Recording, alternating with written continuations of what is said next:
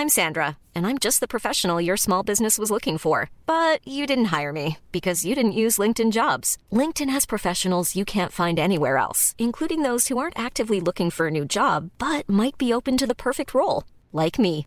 In a given month, over 70% of LinkedIn users don't visit other leading job sites. So if you're not looking on LinkedIn, you'll miss out on great candidates like Sandra. Start hiring professionals like a professional. Post your free job on linkedin.com/people today.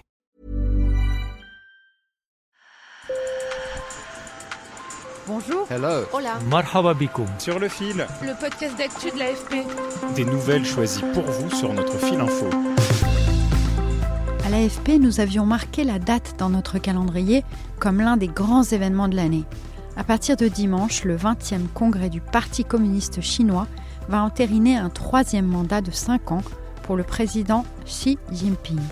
Xi Jinping accumule des pouvoirs considérables au point qu'on le compare aujourd'hui à Mao Tse-tung, qui avait fondé la République populaire de Chine en 1949 et qui a régné sur le pays jusqu'à sa mort en 1976.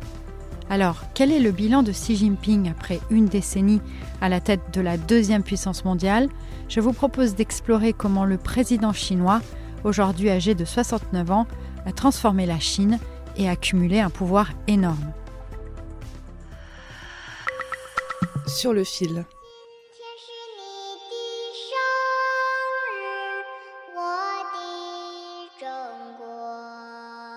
Le rendez-vous avec l'histoire de Xi Jinping se prépare depuis des années.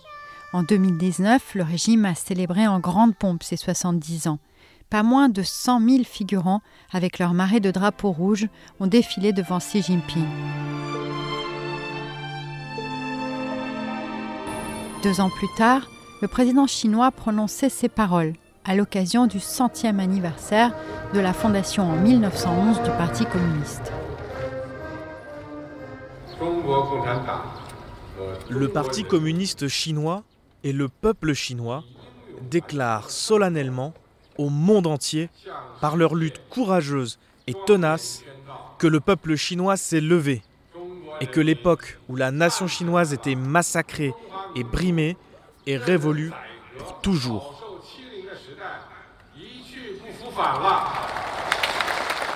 Une des réussites dont le régime est le plus fier, c'est la réduction de la pauvreté.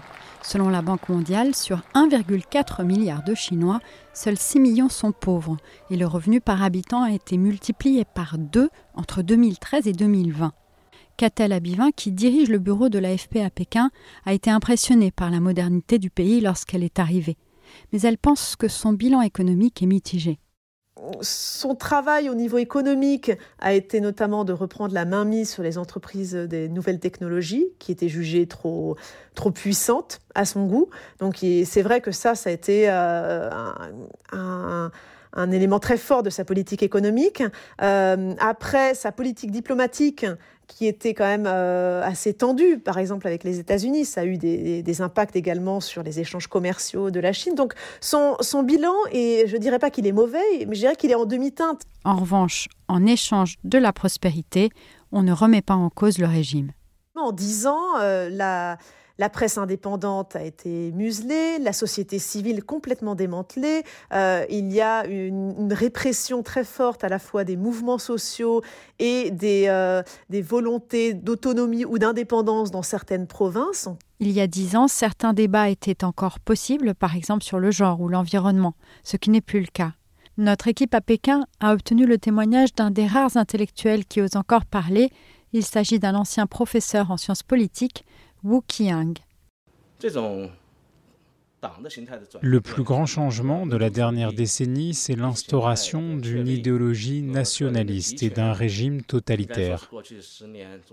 C'est dans ce contexte que l'opinion des intellectuels et du public a été modelée pour qu'elle serve cette transformation. Tout discours qui n'est pas aligné avec cette idéologie a disparu. Et pourtant, comme le rappelle Catel, on pensait aussi que Xi Jinping, qui a lui-même été victime de la répression de Mao Tse-tung, allait être plus ouvert.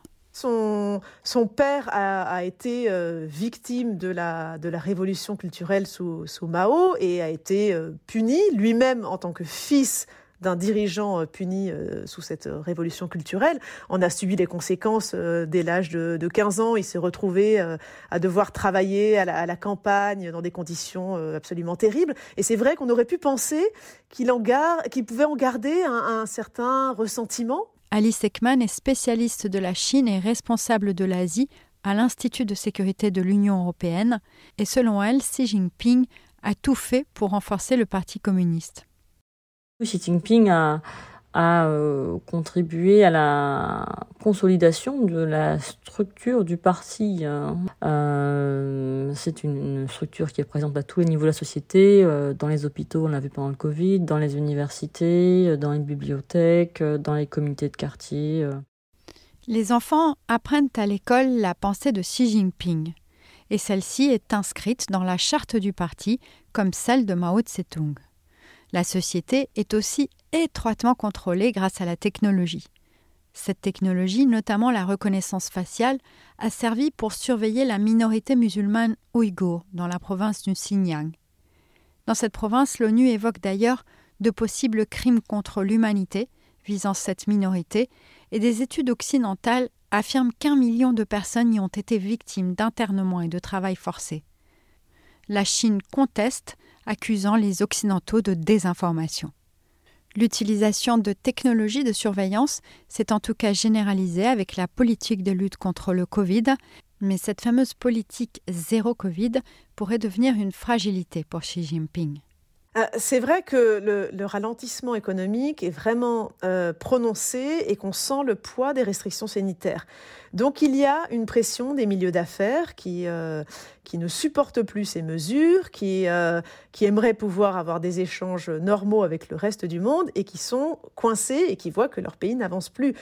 Au-delà des milieux d'affaires, la population elle-même voit que, que la situation économique n'est pas bonne et, et, finalement le contrat euh, qui était noué entre le parti et la population, de leur assurer une euh, certaine prospérité euh, tout en gardant le, contrôle sur tout le reste, risque d'être rompu.